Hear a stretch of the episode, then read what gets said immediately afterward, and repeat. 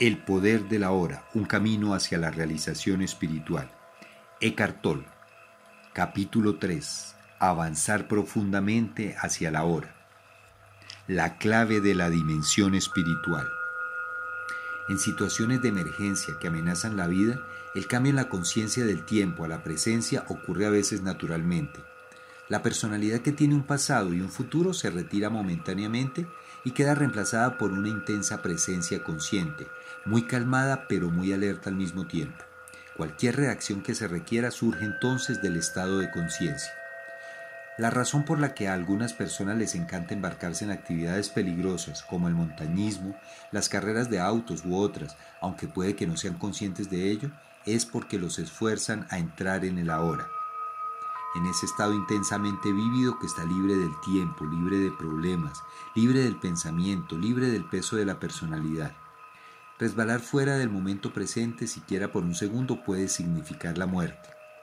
Desafortunadamente llegan a depender de una actividad particular para estar en este estado, pero usted no necesita escalar la cara norte del Eiger, puede entrar en ese estado ahora.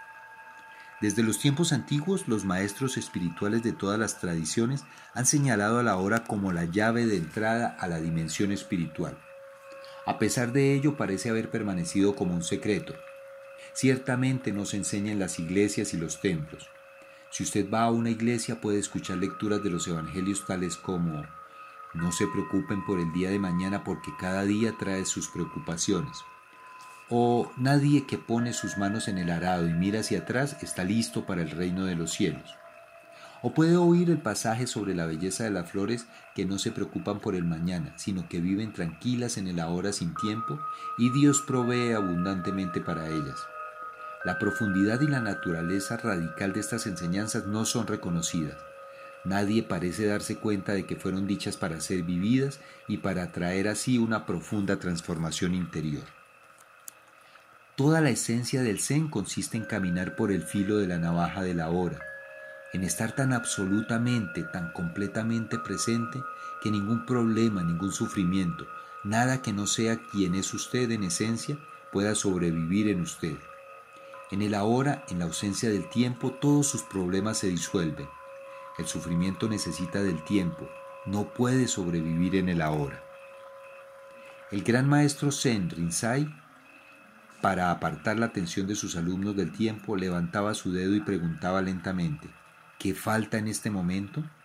Una pregunta poderosa que no necesita respuesta en el nivel de la mente. Tiene la intención de llevar su atención profundamente a la hora una pregunta similar en la tradición zen es esta. Si no ahora, ¿cuándo? El ahora es también fundamental en la enseñanza del sufismo, la rama mística del Islam. Los sufis tienen un dicho, el sufi es el hijo del tiempo presente. Y Rumi, el gran poeta y maestro del sufismo, declara, el pasado y el futuro ocultan a Dios de nuestra mirada, quémalos con fuego. Meister Eckhart, el maestro espiritual del siglo XIII, lo sintetizó maravillosamente. El tiempo es lo que impide que la luz llegue a nosotros. No hay mayor obstáculo hacia Dios que el tiempo.